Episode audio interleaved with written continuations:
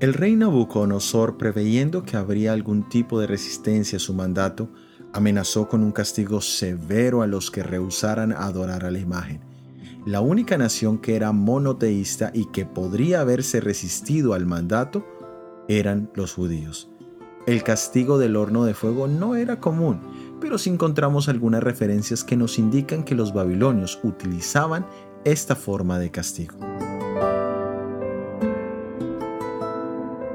Existe un refrán que dice, la música amansa a las fieras. Esta frase habla sobre el poderoso efecto que una melodía puede tener sobre nosotros.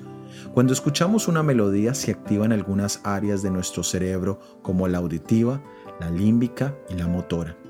John Sebastian Bach dijo, el único propósito y razón final de toda la música debería ser la gloria de Dios y el alivio del Espíritu.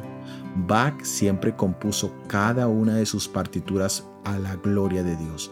Hasta su música instrumental, que carece de cualquier letra religiosa, la consideró una forma de alabar a Dios.